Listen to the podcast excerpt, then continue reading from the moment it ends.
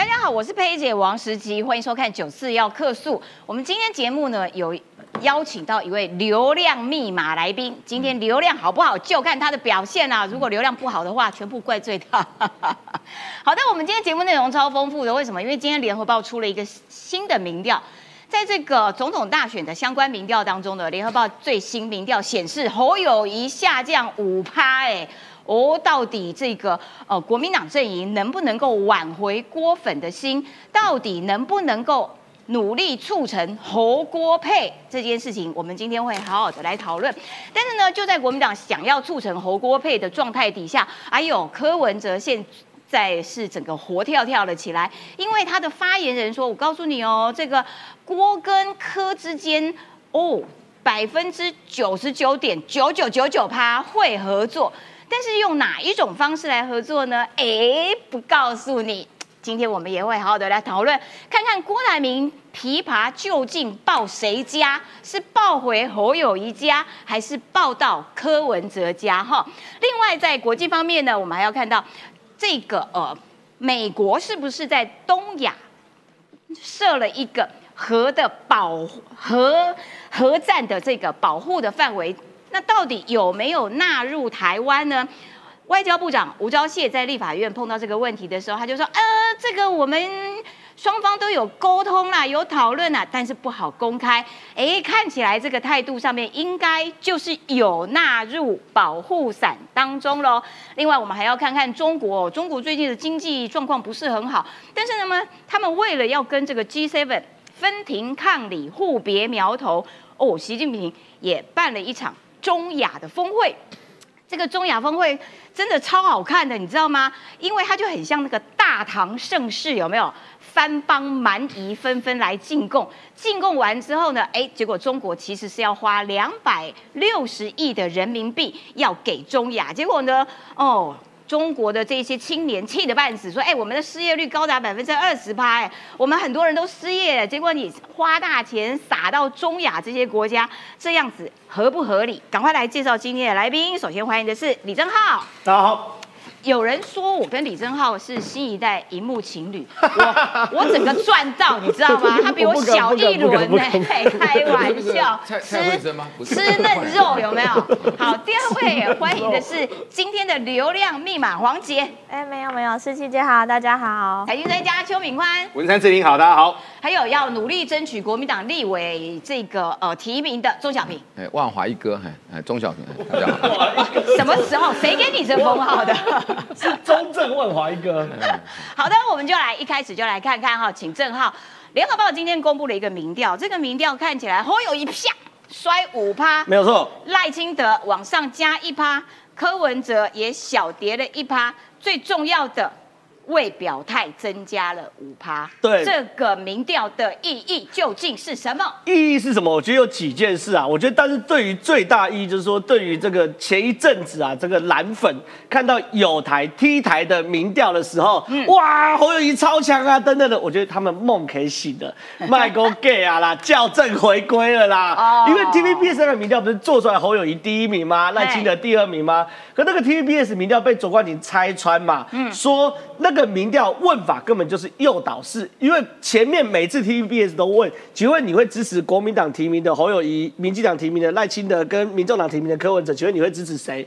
结果呢，最新的那个 TVBS 民调做出侯友谊比较高的，他问法是，请问你会不会支持由郭台铭宣布退选后全力支持的国民党籍参选人侯友谊？哪有这种题目、啊？歌舞金冠这种题目是不是？好，那没问题。现在的联合报哦，不要再讲是假民调了哈。联合报的民调终于出来了，侯友谊哦跟四月二十六号比，哎，没有差几天呢。哎，对耶，没有差几天，就是一个月。不到一个月啊对，嗯侯友谊从二十九变成二十四，赖清德从二十七变到二十八。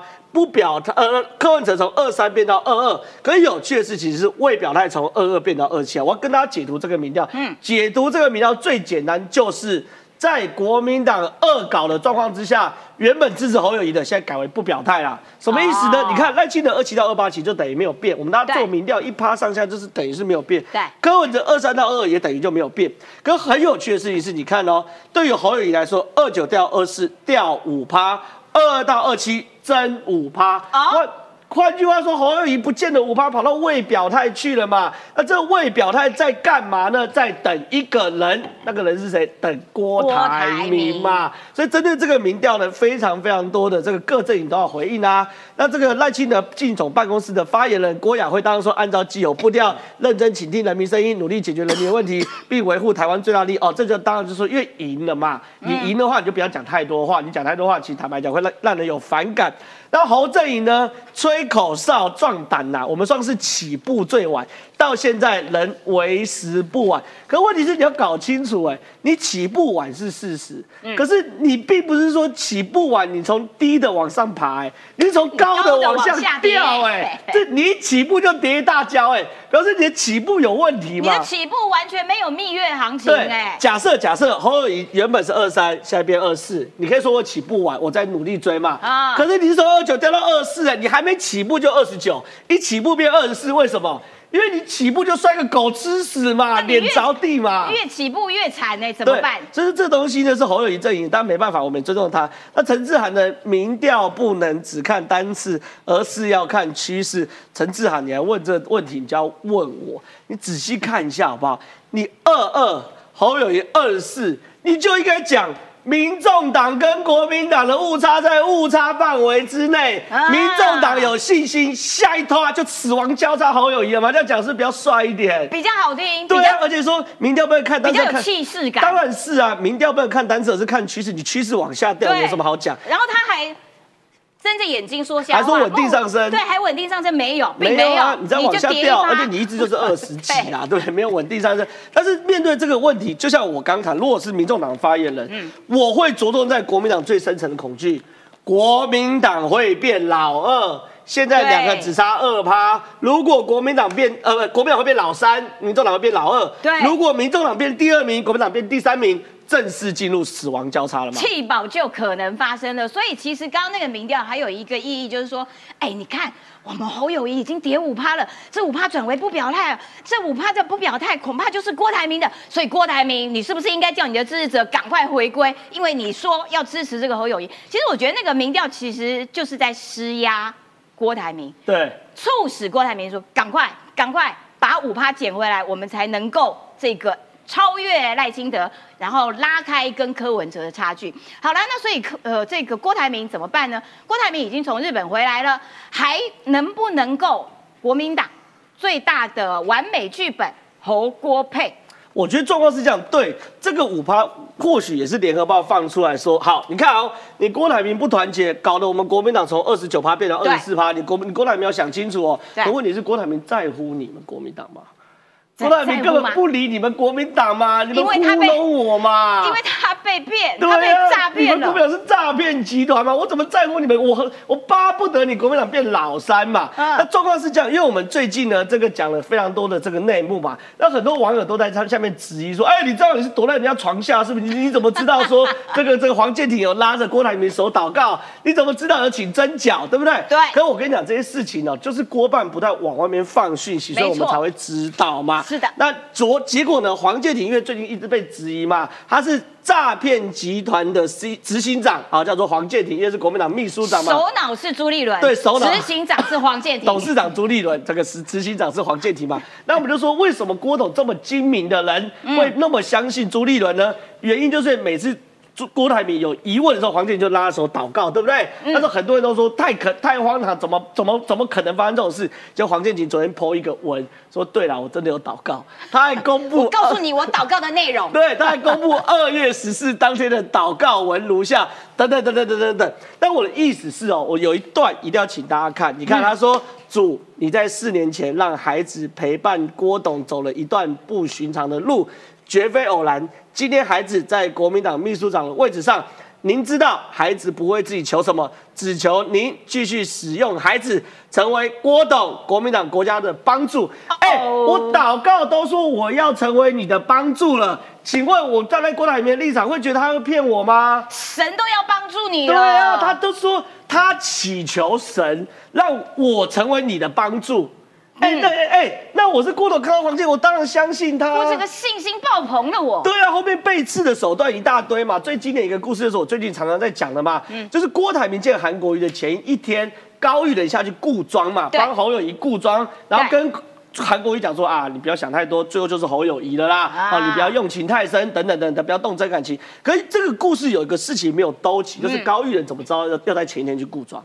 对，因为郭台铭那时候是乖宝宝，嗯。他每一件事都会跟黄建庭报告。最信赖的人对，啊、然后让黄建庭转达朱立伦，所以呢，朱立伦要求郭台铭跟韩粉和解嘛，他不就是跟韩国呃韩粉道歉，对。然后又这个这个 NCC 又说如果选上后会关那个原本 NCC 关的电视台会打开，对对对，然后呢，他最终大绝招就是要去见韩国瑜合照嘛。对马上回报黄建庭，报告秘书长，我在某某什么时候已经跟韩国瑜约好，哦那这个呢，我们一定会合照，我们会照遵照您的指示。就韩建庭回报给朱立伦之后，朱立伦照说。快岳父下去给我拦湖啊！朱立伦照说当一个公正的裁判的时候，应该就是不讲话嘛。啊对，就派岳父去帮他的郭台铭的对手侯友谊固装。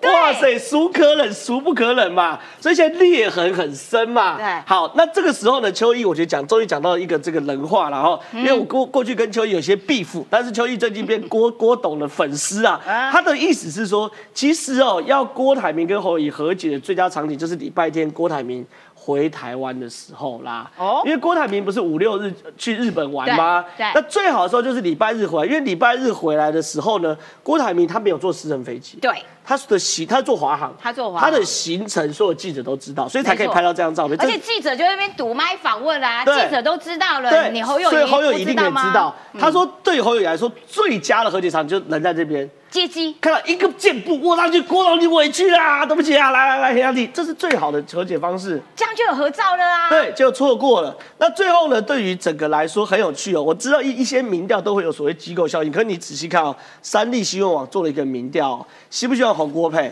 好，希不希望侯郭配哦？嗯希望是四十六点六趴，哎。哇，近半数哎，对，好，再来更重要的是，如果侯郭配你会怎么支持？在我们这边做出来的民调，侯郭配都三十八点五，赖清德只有二二十十九点六，哇，遥遥领先呢柯。文哲十六点一，所以在我们这边做的民调，侯郭配无疑都是蓝营的最强选择。对对，but 就像你讲，人生最重要就是那个但是，是侯郭配不成，所以侯友谊民调只剩二十四趴。好的，非常谢谢郑浩。事实上，这个国民党当然最强的这个组合就是侯郭配，而且侯郭配也能最有效的压制柯文哲的支持度。压制柯文哲的选票，那到底这个侯友谊呢？他在这两天获得国民党征召之后，他其实就有赶快哦致电给马英九啦，致电给韩国瑜啦，去寻求支持，说要去当面请益。但是能不能够有效的请益到这个郭台铭呢？他今天早上侯友谊也有最新的讲话，我们来听一看侯友谊今天早上到底对于党内的整合这件事情，他做了哪些努力？柯跟郭其实都是我的朋友，尤其柯市长在台北市这段时间，双北合作是非常的紧密。我们跟钟县长都还蛮熟的，面对外面的挑战，市政的合作，不管是苗栗县，不管是新北市，在很多市政的交流，大家一起努力。在很多方面，我们都可以一起努力哈。我觉得这个侯友谊讲话真的是不是有学到当年的韩国语啊？就是讲了一大段之后，然后都废话。这个要请教一下王杰了。韩国语，韩国语至少比较好笑，对，韩国语至少好笑你。至少会说笑话。那我要讲一下侯友谊哦，他最近确实因为他必须要去把国民党内团结嘛，所以他现在很积极的想要找马英九，想要找韩国瑜，希望说去弥补之间的裂缝。但是他找的这两个人，之跟他其实跟他之间的这个嫌隙是从很久以前就开始了。这边我要帮大家补充一下，他跟马英九的过节是从什么时候开始？不知道大家记不记得，当初他其实是呃在陈水扁总统时期的警政署长，可是到了马英九接任总统之后，他上任一个月就被马英九拔关了。所以他们那时候的嫌隙是来自于，因为那时候侯友谊警政署长的时候在办三一九枪击案，然后他坚持说他办的三一九枪击案是没有瑕疵的，所以那时候马英九其实对他非常的不爽，所以马上就把他拔关了。然后就此之后，侯友谊跟马英九的嫌隙就此展开，然后这个裂缝就越来越大。到后来呢，甚至马英九其实公开的批评侯友谊非常多次，包括说他觉得侯友谊的两岸论述不足，包括说对他。主张的这个九二共识到现在都还说不清楚。而且这个九二共识虽然现在已经被多数的社会大众所唾弃，但是在国民党内，马英九的这套论述其实都还是主流哦。所以侯友谊如果没有办法把他的两岸论述对他们党内交代，尤其是对于马英九去好好的说明的话，我相信马英九是不会支持他了。再来，侯友谊在新北市长时期，因为过去其实针对这个核四的公投一直都有争议嘛，可是侯友谊对于核四的态度其实是非常保守的，所以其实马英九也有公开批评过，他认为侯友谊没有办法出来捍卫核四，甚至是反核四的这个态度，让他非常的遗憾。所以从能源议题到过去他警政的。的职职他的职权的范围内都跟马英九非常的不合，所以显然这个嫌隙你要去获得马英九支持，已经是一个打一个大大的问号。嗯，再来侯友谊跟韩国瑜的关系更不用说，大家都知道韩粉对侯友谊非常不爽。对，为什么呢？因为上一次韩国瑜在选总统的时候，第一时间他要到新北造势，结果侯友谊怎么样？技术性巧妙的避开神隐。不要跟韩国瑜同台，那大家就知道他的意思了嘛？他没有要支持韩国瑜嘛？所以韩粉从那时候开始，其实对侯友谊就是其实是一直在隐忍，一直在隐忍，想说这个人到底是怎么样？我们的。我们的共主要出来选总统，结果你是这个态度。到后来呢，大家说那至少你要接新北的进总的主委吧。结果侯友谊说什么？哦，我要婉拒，因为我要顾市政。哦，市政很忙的哦，市政很忙，不好意思，你们这个竞选的过程，不好意思，我要缺席。那这种态度其实就让党内炸锅了嘛。我们在团结在选举的时候，结果你选择独善其身，不不参与我们的竞选。结果现在要换你选了，我们。会支持你吗？所以我觉得侯友谊要解决党内跟马英九跟韩国瑜的关系，其实中间都还有很大的一段路要走。甚至我觉得，如果他没有办法把过去这些他闯的祸，他过去跟人家。之间的这个嫌隙、这个争议，甚至对你的质疑，一个一个解释清楚，去弥补你们之间的关系的话，这两个人是没有办法支持他的。再来，侯友谊，他其实一直以来都被很多人都说他像是国民党版的蔡英文，为什么呢？因为其实他在两岸论述上一直没有办法触碰到深蓝的这一块，甚至是他现在最明确的支持的受众，我想就只有警政系统而已，就连这些经济蓝、知识蓝过去。大家可能是认为是国民党内非常重要的一块，线然侯友谊现在也没有办法拿到支持等一下，你刚刚讲说有人说他像。国民党版的蔡英文，就是说他有办法触及到中间选民，但是顾不到深蓝这一群。但他知识基础是天差地远啊！当然啦，我觉得这是在羞辱我们蔡英文总统啦。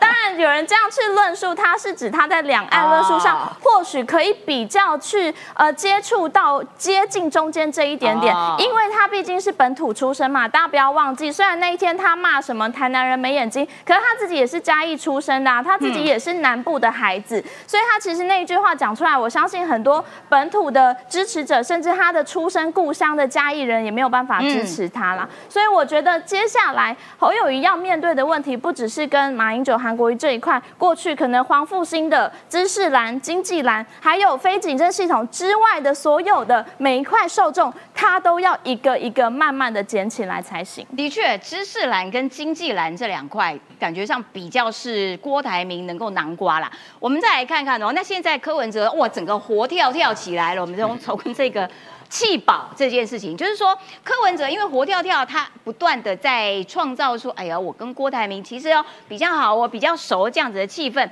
那这个国民党想要一直打造成一个哦非绿大联盟啊，第三阶段要去整合啦等等，到底有没有可能呢？联合报做的这民调，弃保票的流动就成为了大选的变数哦，呃。总统大选，你是不是会考虑弃保？全体有十二趴是觉得会哦。那你是不是希望蓝白可以合作？哎，这很高哎，有三十五趴希望蓝白可以合作。但是呢，国民党支持者当中六十五趴的希望，当然就希望说啊，那你柯文哲就不要不要闹了，进来 进来我们国民党哈。但民众党的支持者比较少。只有三十九趴，因为民众党其实对于柯文哲很多支持者是比较死忠的，他们不会受到弃保这样子的影响，他们不会说啊这个要去投国民党，然后放弃柯文哲。我觉得柯文哲的吸收的年轻选票，其实固着性比较比较强一点啦。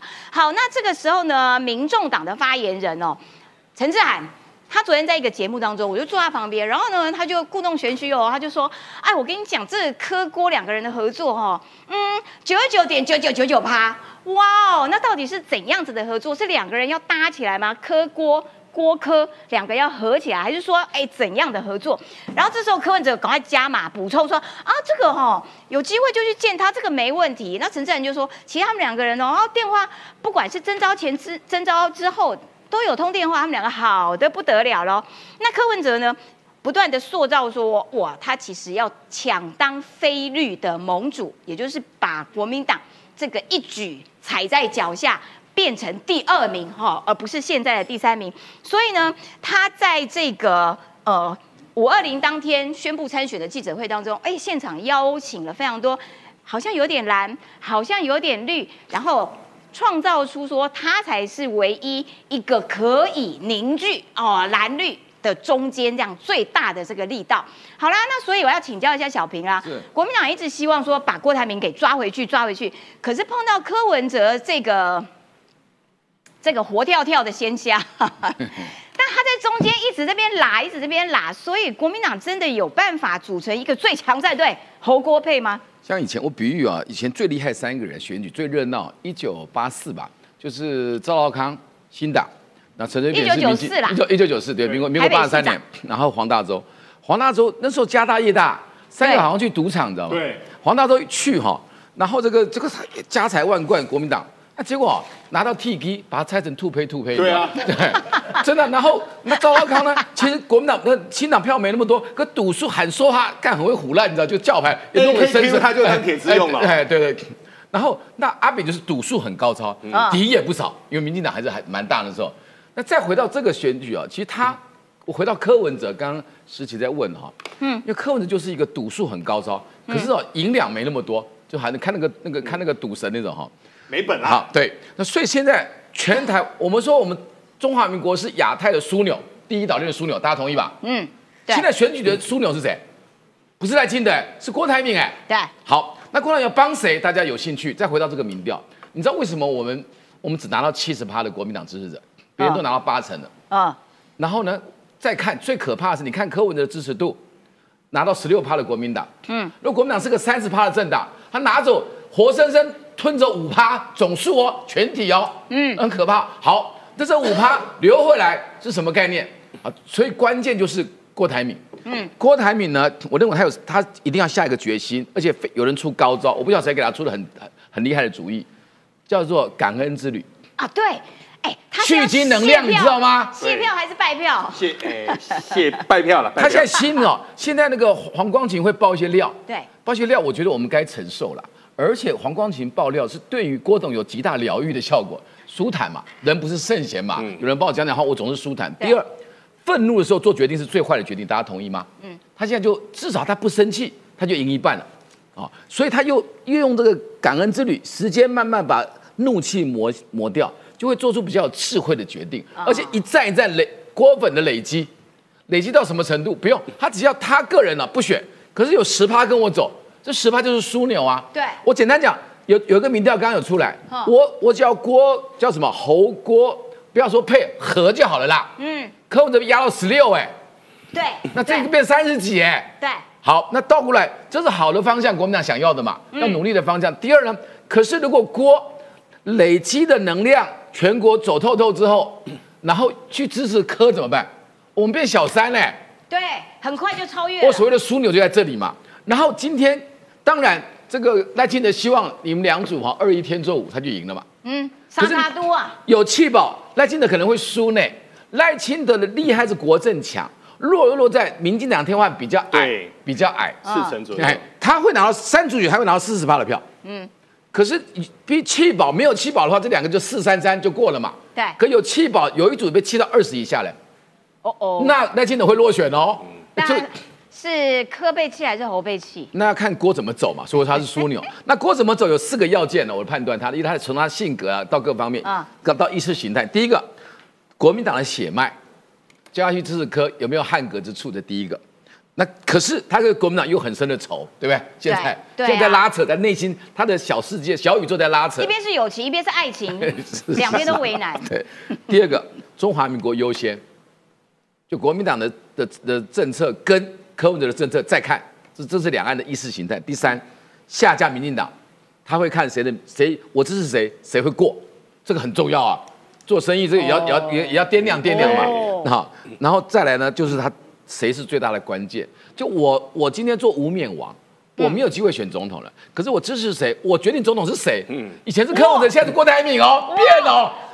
我就算不选总统，但是我那个爽感度仍然又爽又关键，我还要谁活就活，要谁死就死，这个真厉害，你知道吗？所以郭台铭厉害在这个地方。所以国民党有办法说服郭台铭说：“拜托拜托，不要让侯友谊死。”我们最大的梦魇就是他去支持柯。他不会配，他也不会跟侯配，不会跟不会跟那个柯配，可是和就很厉害了。怎么和？怎么和？我支持你啊！我在你台，我和啊！我支持你啊！对吧？所以，所以再看他怎么走了。所以他现在也不急，不急的出招。那我们这时候哈，真的千万不要去惹恼了这个郭台铭，弄你了什么，真的会出大事情。哎，你们国民党有没有很担心说啊？天哪，郭台铭竟然要巡回的卸票？非常担心，好不好？非常担，我也很担心。可是对他来讲，他的能量蓄积到会非非常强大。金济兰、知识兰、郭粉啊这些不用多，全台湾有十到十五趴跟他走，这是要命哎！这因为三组选这个票太大，何况他还不是一百趴里面的十到十五。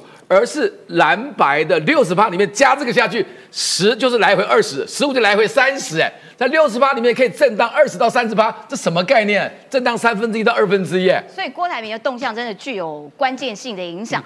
好，那可是接下来就是说下半年，等到这些嗯参选人他们。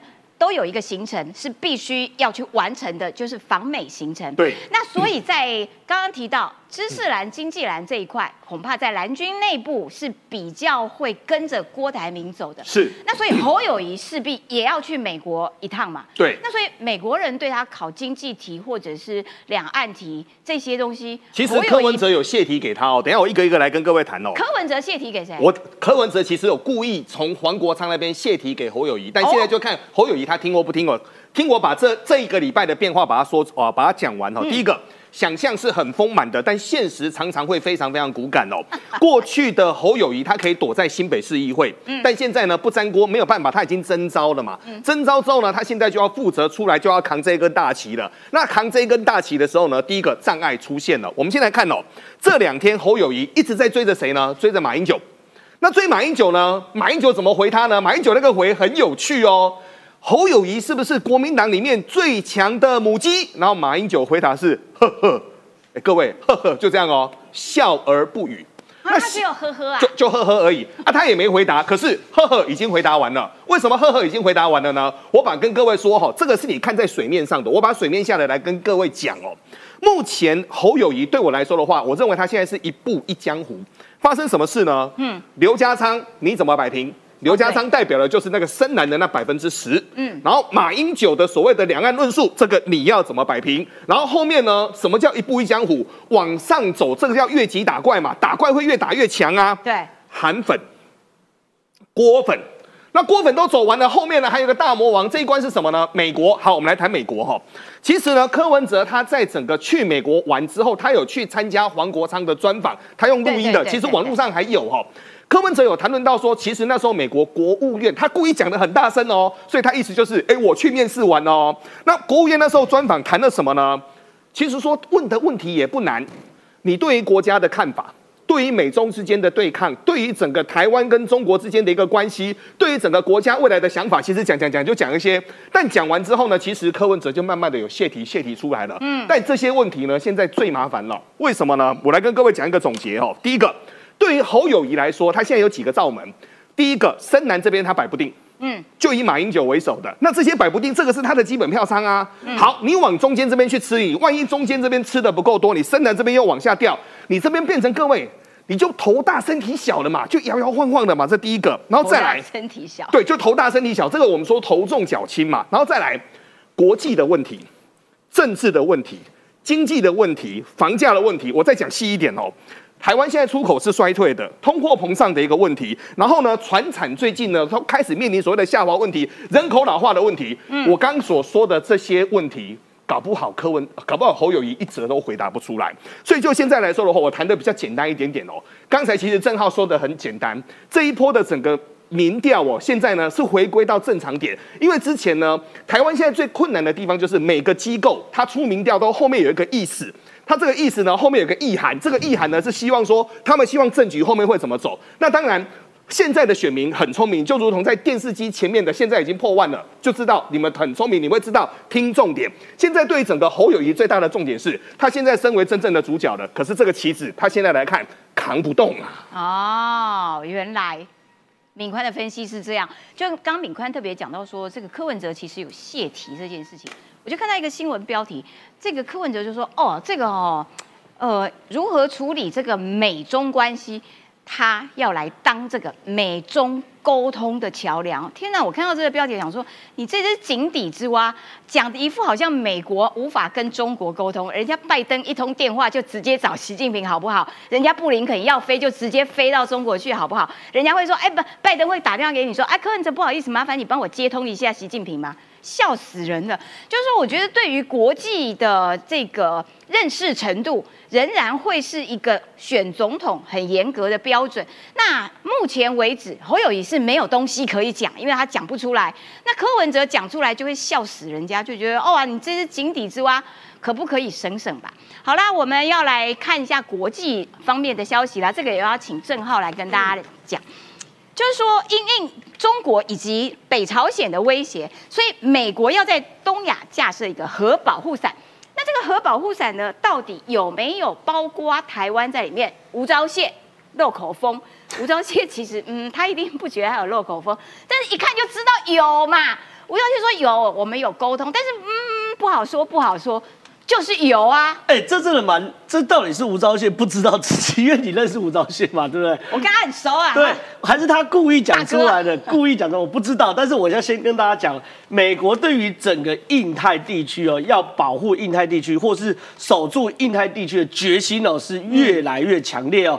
因应中国、北韩威胁，美国在东亚架核保护伞。什么叫核保护伞呢？它要确保它所有的盟邦，只要遇到打击的时候，不排除用核武器予以反击。嗯。或者是当对方用核武器攻击他的盟邦的时候，美国会确保对方也会被核武器攻击。嗯，简单讲，就撑起了一个叫以核武为这个底线的保护伞。但是这个核保护伞，我要讲哦，它的概念并不是侵略的概念，它是保护的概念，它并不会去侵略别人。嗯，哦，不会保帮忙。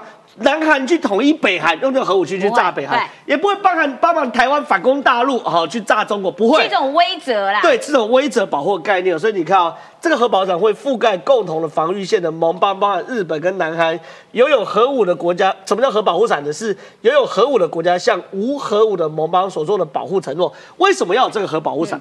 因为其实坦白讲，我跟你讲，做核武并不是什么很难的科技啊。你台湾原料给台湾，台湾半年内就可以做出来。哦。可是问题是哦。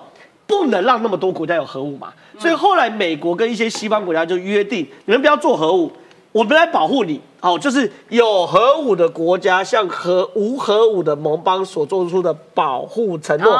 如果美国同盟国遭到核武攻击，美国会核武报复。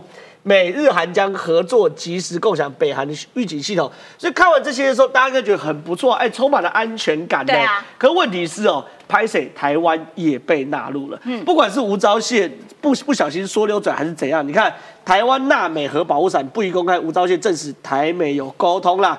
接下来就问了，哎，那美国是否将台湾纳入核保护伞呢？外交部长吴钊燮说，美方有就职议题与我们之间有所沟通，但是讨论内容不适合公开。换句话说，美方也是主观意识上想要把台湾纳进去的，对，否则不会找你沟通嘛。当当然，屁事，对不对？除非跟你有关系，我才找你沟通嘛。对。那请问站在台湾立场，我说不要吗？也不太可能嘛，对不对？我们当然很感谢，当然很感谢，多个保保护伞，多条朋友，多条路嘛，多一个保护伞，多份安全感嘛。所以说，这个核保护伞，我们当然要嘛。所以你看哦，现在台湾也在美国的核保护伞当中。那中国常常讲，中国对于台湾的侵略，很像北风跟太阳的故事啊。是，就说中国一直当北风，一直想。把女人的衣服吹掉，嗯，吹越多，女人衣服穿的越多越紧。对，美国反而像是北太阳，温暖的太阳照下来，女人卸开了心房嘛？是。你看中国干嘛呢？五赫导致八成五的中台湾人呢支持国防自主。哎，这个就打脸了国民党一直在那边和平战争，和平战争啊，这个这个民党就会战争，然后国民党就会和平。可是其实多数的台湾国人是觉得。我们要有效防御，所以我们要自我增强啊！我觉得这些事情对我几乎问过一百个人，有问一百个人答案都是一样，什么呢？当你遇到威胁的时候，你是去跟他谈判，你比较有安全感，还是手上有枪，你比较有安全感？十个有十个都说手上有枪才有安全感嘛，对不对？所以呢，连八加九都知道在后车厢摆个棒球棒了。我们台湾难道不知道在武器上要国防自主吗？像佩姐的包包里就有防狼喷雾，真的假的？钟小平不要跟我乱来，防狼辣椒喷雾，对不对？没错。你看有人说十公尺，所以你看有人说我国应该持续推动重要武器装备自主研发权，你同不同意？哎。八十四趴同意，超高的，而且去年三月是八十四哦，今年变八十五趴，又高表示是个很稳定的数字。对，就说这一年来就是八成五的人认为我们要国防自主嘛，所以站在台湾来说，对绝大多数的台湾人都认为自立才能自强啦。这个东西，美国的卫星照，结果看到了中国超音速无人机的踪迹。但是大家的问题是说，哦，你拍到了之后，你抓到它了，可是你能不能够打得过它？对，那现在呢？刚讲谈的是台湾部分，美国跟中国之间的对垒哦，坦白讲也是如火如荼的正在发生了。嗯，第一个。美国卫星影像公司五月十九号发布了一个影像，显示在中国安徽省的六安空军基地机棚外，有一架无侦八的无人机正在停放一帮。哎，这个这个飞机很厉害，这个飞机蛮厉害。这飞机是现在市面上唯一一台就是极音速的无人侦察机啊。哦，这么厉害。极音速就是五倍马赫以上的无人侦察机啊。可以这么厉害哦，有这。其实极音速并不难的，我等下再解释。可以于十万英尺以超过三马赫速度飞行，任务范围内包含南韩西岸。台湾西部上空，嗯，大部分没办法极音速的原因呢，就是因为里面的驾驶受不了。啊，你不然要吹那个速度，吹到极音速其实并不难呐。飞弹飞弹都做得出来嘛。电影有演，对不对？汤姆克鲁斯的第一幕的第一幕，他不是就是想要超过十马赫？对对。所以那超过五马赫吗？所以对于极音速来说，主要是里面做活人啊，所以无人机并没有这么难。可是问题是哦，美国公布这个照片意思什么东西呢？我看得到就打得到嘛。我不见得拦得到你，可我到时候瞄准你来炸就好了嘛，对不对？所以说你看啊，而且很他美美国每次讲，美国每每次美军拍到什么都不至于美军公布，就叫一个民间公司来公布。可民间公司怎么会去拍？怎么知道怎么拍？哪里拍？对不对？所以每次美国都讲好，但这是基因素的部分。另外呢，对于无人机来说，现在大家都在思考要怎么反制无人机啊。嗯，美军现在看起来已经有比较好的方式，因为现在反制无人机的方式有好多啊。有的人说用方阵快炮去打，有人说镭射打，可这个应该才是正解哦。雷神反无人机系统成功瘫痪无人风机蜂群就是这个雷神就长这样。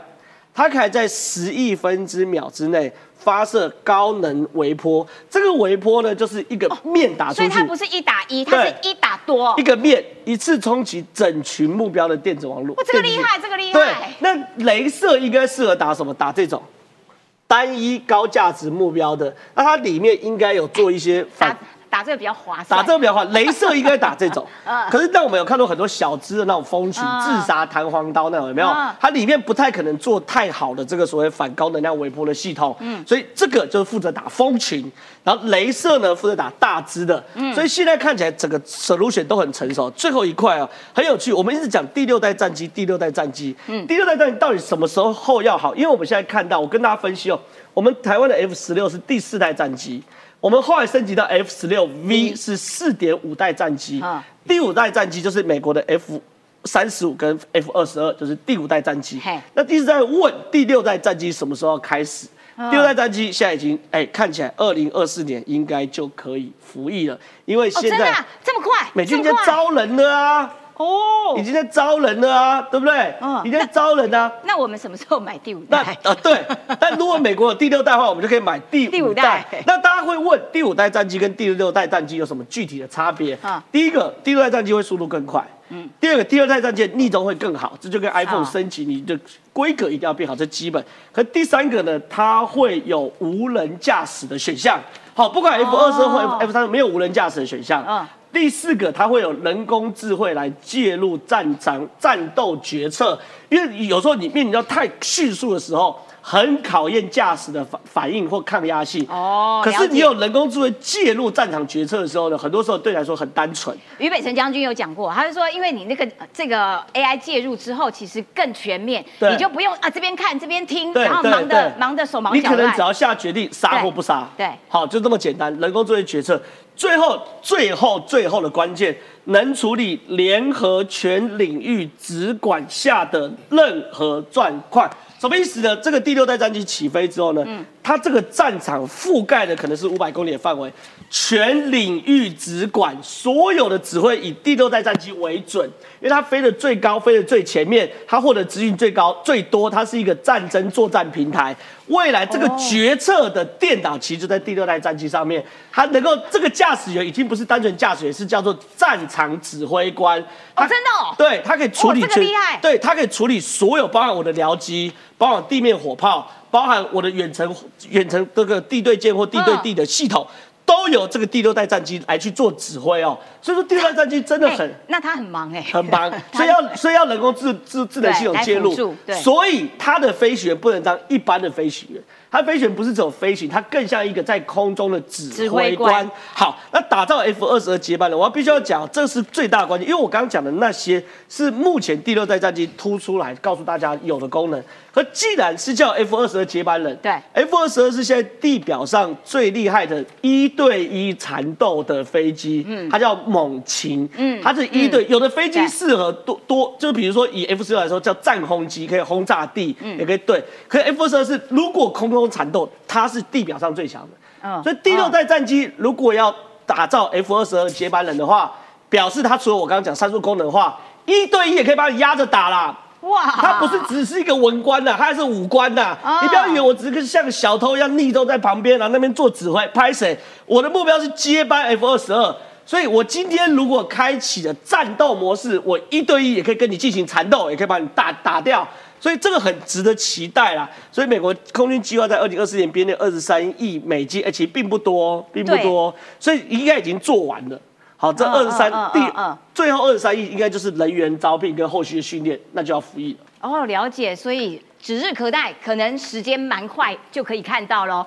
好啦，接下来要请这个敏宽，你知道中中国真的很妙，这个日本这边在开 G7，对，中国说，我告诉你，我这边也有，我开中亚高峰会，哇，然后仿造成。大唐盛世，然后哇，这个蛮夷藩邦通通来朝贡，这是怎么回事啊？来，我讲快一点了，因为大家都在期待黄杰哦，所以我们就尽量这边就快转哦。第一个，中国这次大排场，为什么呢？这次在广岛开的 G7 的会议呢，七八年来才开一次。那这次呢，G7 各位还记得吗？侯友谊说七大工业国有没有韩国啊？他那边想老半天，很简单。就是三个讲英文的，讲意大利文的，讲德文的，讲法文的，讲日文的，所以呢，好久才轮到亚洲轮一次。中国说你们国目光都在广岛，怎么可以呢？所以就在西安哇搞这个排场。各位有没有像那种各国来朝贡？有。大家网友突然纷纷说，哎，习近平爱 G B A 呢？他想当皇帝想疯了。没有错，他真的是 IGBA 呢。所以呢，不管是春晚，不管是任何大型会议，都是这么走啊。然后我们来看哦，中国跟整个。中亚五国哇，看看这个场面，像神这桌子有够大，这个四十公尺的哦，人好小只，对对对，这个好，这个真的好好恐怖哦。那我们来看 G7 小圆桌，对不对？但重点是在于呢，好多人就说这五国的领导来没买票就已经够可恶了，为什么我们还要拿两百六十亿人民币给他呢？对，而且呢，现在全中国的经济又不好，这两天各位你们知道东莞在流行什么吗？哎，阿气，我跟你说，人睡在水管里面。什么意思？为什么人？因为很多的移工没有地方可以住，然后呢，他们现在很多人连公交车都买不起，都没有办法交，所以呢，他们就睡在那个水管下面呢，就生活住睡就睡在上面。这两天东莞哇，整个网络一直出来啊，这个还在还在走当中。我们换下一张，这个你要这个你要，因为我不会弄。那我们再来看哦，昨天呢，中国呢他就硬气起来了，他就说我们要制裁美光，结果一制裁美光呢，出大事了。各位都知道哈。为什么要制裁美光呢？因为柿子挑软的，美光在中国的营收只占十一趴，而且替代性比较高，他不敢去制裁手机晶片，他也不敢去制裁 AI 晶片，但结果 AI 晶片出事了。发生什么事呢？目前全世界 AI 生成器有三套系统。A 一百系统、H 一百系统跟 A 八百系统，这三套系统都是在台湾直接生成。台积电做好之后，在台湾全部封起来。那封起来的时候呢，目前呢，包括了六片制的跟八片制的记忆体是直接烧上去的。那烧上去，现在美光不能买，怎么办？中国很怕它涨价。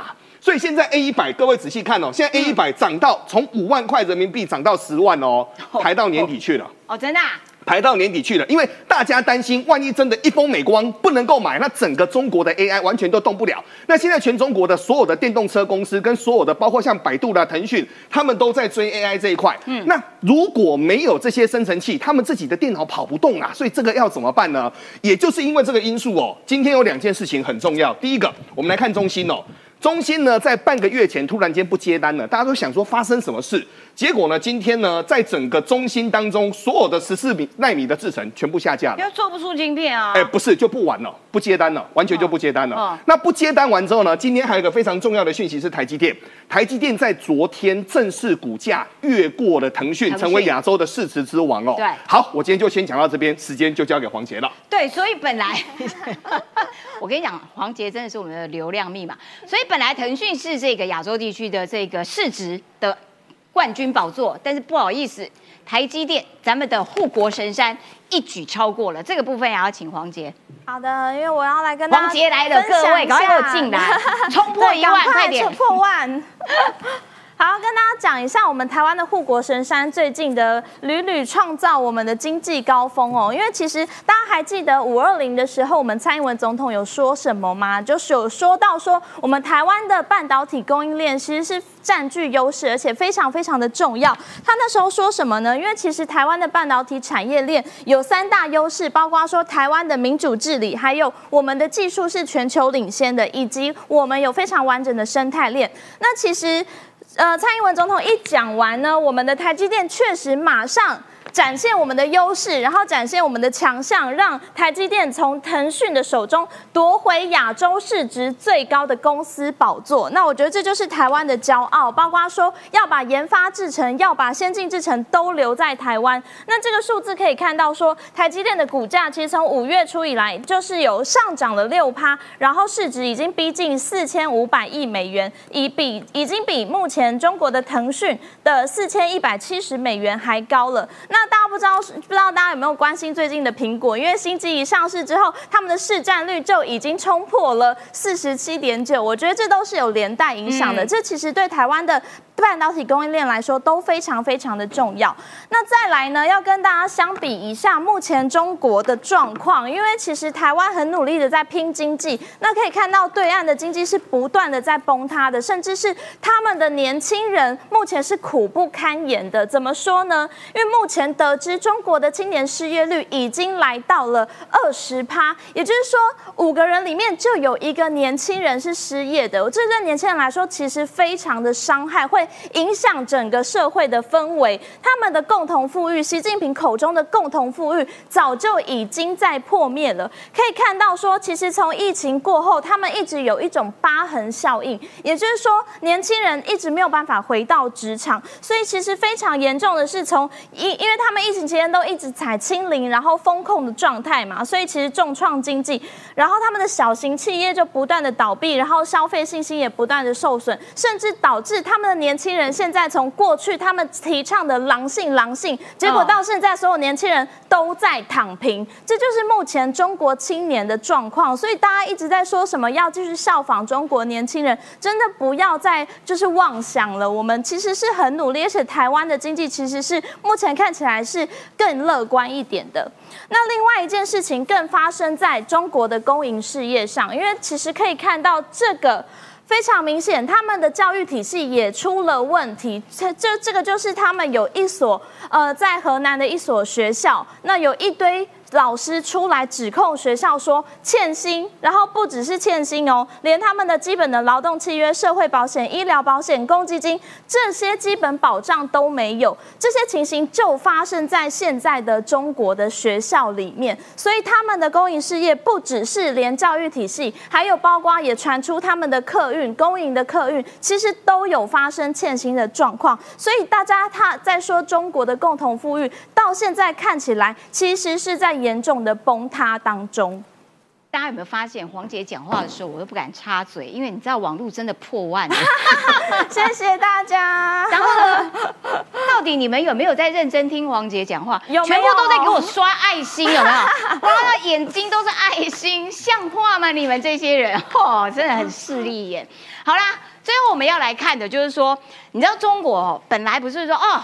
没有关系，没有晶片，我们自己磕，有没有用手磕等等的。然后我们的手机更厉害。然后呢，曾经这个讲说不比苹果差，中国格力手机，哎，这格力手机我还真没什么没什么名气，没听过。我觉得也刚好而已，因为呢，他的女董就是说我告诉你，我们很厉害，等等等等。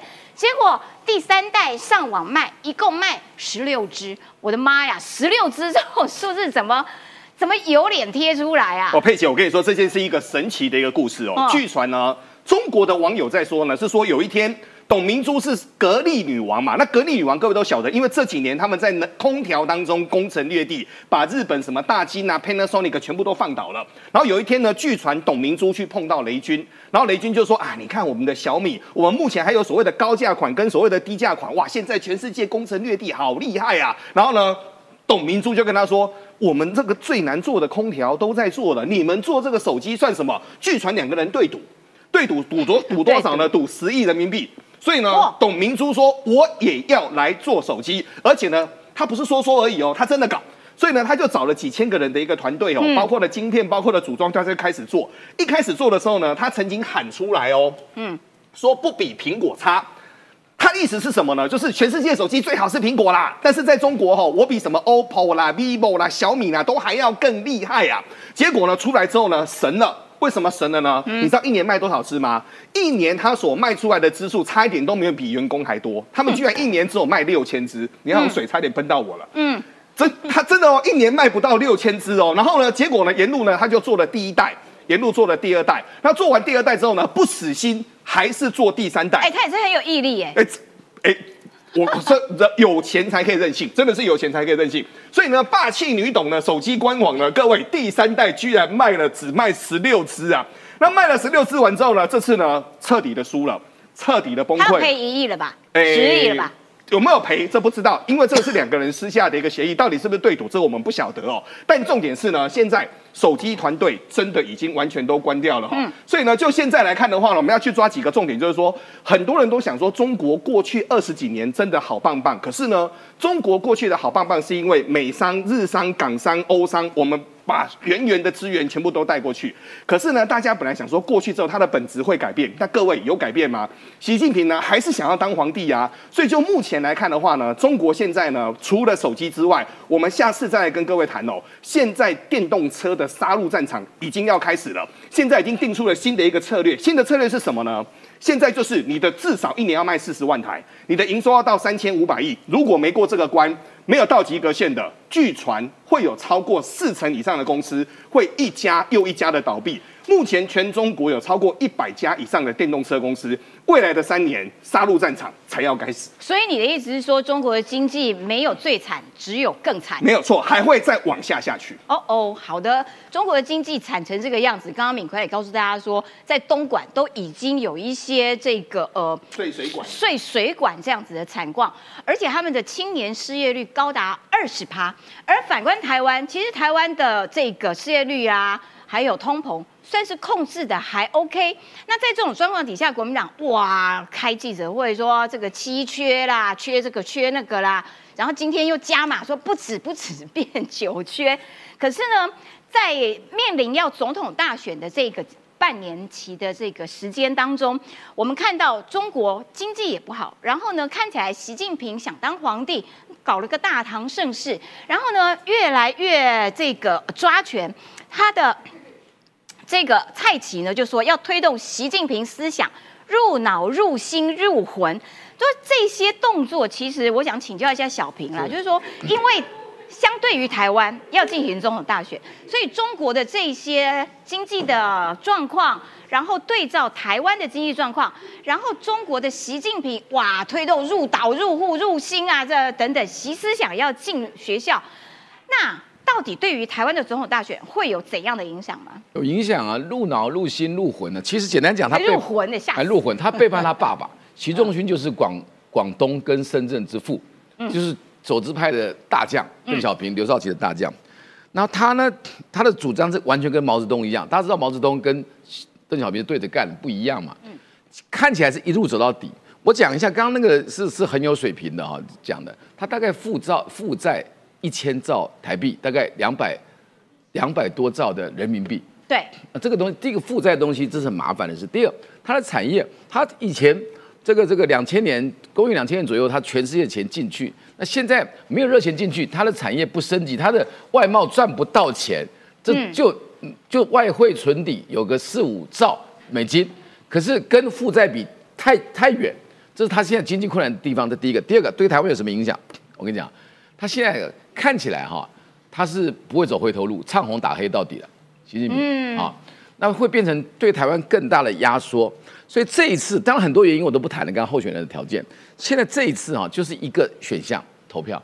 嗯，是，就是那个时候二零二二，就是因为这个乌俄战争，大家觉得会打仗，所以很多票不涉及台湾的主体性，所以很多票投给了国民党。但还很多内政没有做好，民民进党。嗯，那这一次我担忧是一件什么事？你知道，国民党的选举，我担忧这个战争的恐惧感降低，发生率那认为没那么高，所以这一次是不是用战争与和平有没有用，很难说。这次的这这次二零二四的恐惧，这我们当然要继续讲，因为投我们比较不会打仗，这是事实。投民党比较会打仗，可是就变成在台湾主体性。等一下，黄杰，好好来回应。台湾主体性。跟战争的比例，这是一个拉锯，就最大公约数的弱点在哪里？都是你，就会关乎到国民党会当选，还是民进党会当选总统。我是觉得小平哥不要再贩卖这个恐战争的恐惧了，因为其实我觉得大家都没有搞清楚。现在叫万华和平哥，可 是你一直在提战争啊！啊，我这比例上没有，你这是在煽动仇恨，你这是在煽动恐惧。所以还是给国民党一个机会了，还重点没有啦。我觉得讲到战争这件事情，还是要跟大家。再次的强调，台我相信台湾人没有人想要战争，大家都想要和平。可是，在这个追求和平的目标之下，什么样的方式才是有效的防卫策略？这个才是重要的。但我觉得目前国民党论述都是一直诉诸于投哪一个党就比较可以防止战争，投哪一个党比较可以制造和平，这其实都是无稽之谈。你们这个都是假议题，你还是要很实际的去看，到底现在谁是有国防能力的，到底哪一。一个党有在针对台湾的，不仅从国防到民防，可以有实质的策略去防堵中国的入侵嘛？我觉得你们在用这些非常高空的方式去谈这些议题，其实对台湾的国防一点帮助都没有。哎，反共不反中，亲美不媚美啦。嗯，我觉得今天。赖清德也剽窃我，反过无反中，我讲了十年。赖清德可能亲美不妹妹，请赖清德加上去。这是在吃赖清德豆腐吧？赖清德在剽窃我，不是吃豆腐。我先讲的。所以你认同赖清德的论述吗？不，他认同赖清德，他认同我，他才跟我讲。赖清德就，可能逻辑的秩序可能要调一下。你看侯友谊都没有跟你的，侯友谊侯友谊愿意讲实质真言，反共不反中，亲美不妹妹，侯友谊的票一定会变多。所以，所以钟小平其实支持赖清德。好，万华和平科一直在贩卖战争的恐惧。然后我觉得线上的观众，哎，你们真的很现实，只要黄杰开口就破万，只要两度，他只要开口就破万，而且呢，呃，投票并不是决定说啊，这个要投这个党就会和平，投那个党就会这个战争。如果投给某一个政党，然后哎，这个党，呃，他的和平其实就是灭亡。看你要不要，而且充实自己的实力这件事情，刚刚我们也已经给大家看了民调，国防月的最新民调，从八十四趴，今年更多变八十五趴，认为台湾的确应该要发展自己的防卫能力。好啦，今天节目时间到啦，我们明天再见，拜拜。